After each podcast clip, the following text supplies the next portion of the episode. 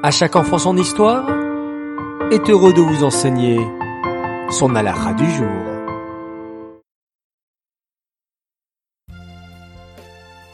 Rebonjour les enfants, me revoilà toujours avec nos halachot sur le Shabbat. Hier, nous nous sommes arrêtés à la question suivante. Que faisait Shammai Azaken pour se préparer à Shabbat durant toute la semaine? Il fallait me répondre réponse 3. Il achetait la meilleure nourriture et les plus beaux objets pour Shabbat. Bravo à tous. Oui les enfants, vous êtes de plus en plus nombreux à nous apporter de bonnes réponses et bravo à notre grand gagnant du jour, Raphaël Ricard. Bravo à toi. Je suis très content pour toi et nous te préparons un joli cadeau. Place maintenant à notre halakha du jour. Écoutez bien. Il faut se préparer à accueillir le Shabbat, qui est un jour spécial et kadosh, un jour saint. Mais comment se prépare-t-on à Shabbat? Tout d'abord, on range la maison et on la nettoie bien pour qu'elle soit belle et agréable en l'honneur du Shabbat. On met une belle nappe sur la table et s'il y a déjà une nappe durant toute la semaine, on l'enlèvera pour mettre une plus belle nappe encore en l'honneur de la reine Shabbat. C'est une mitzvah de se couper les ongles avant Shabbat et de prendre une douche chaude le vendredi afin d'être propre et beau en l'honneur du Shabbat. On gardera les beaux habits spécialement pour Shabbat, qu'on ne mettra pas durant les jours de la semaine. Il est bon d'avoir aussi une paire de chaussures réservée au jour de Shabbat, ou si on n'en a pas, il est bien de nettoyer et de frotter ses chaussures de la semaine en l'honneur du Shabbat. C'est aussi une mitzvah de goûter les aliments que l'on prépare en l'honneur du Shabbat pour s'assurer qu'ils soient bons et bien assaisonnés.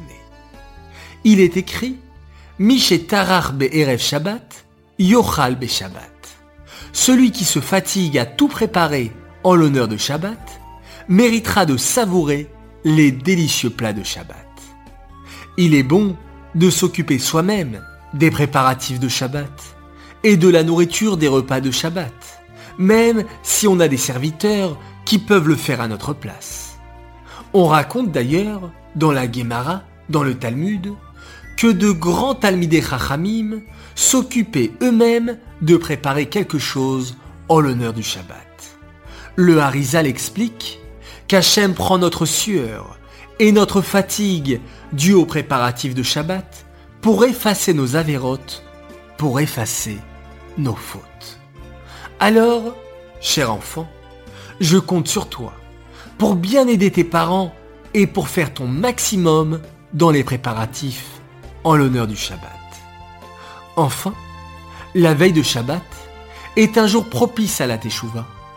Il est bon de faire le bilan de la semaine passée le vendredi et de faire Teshuvah pour réparer ce qui n'a pas été correct durant la semaine.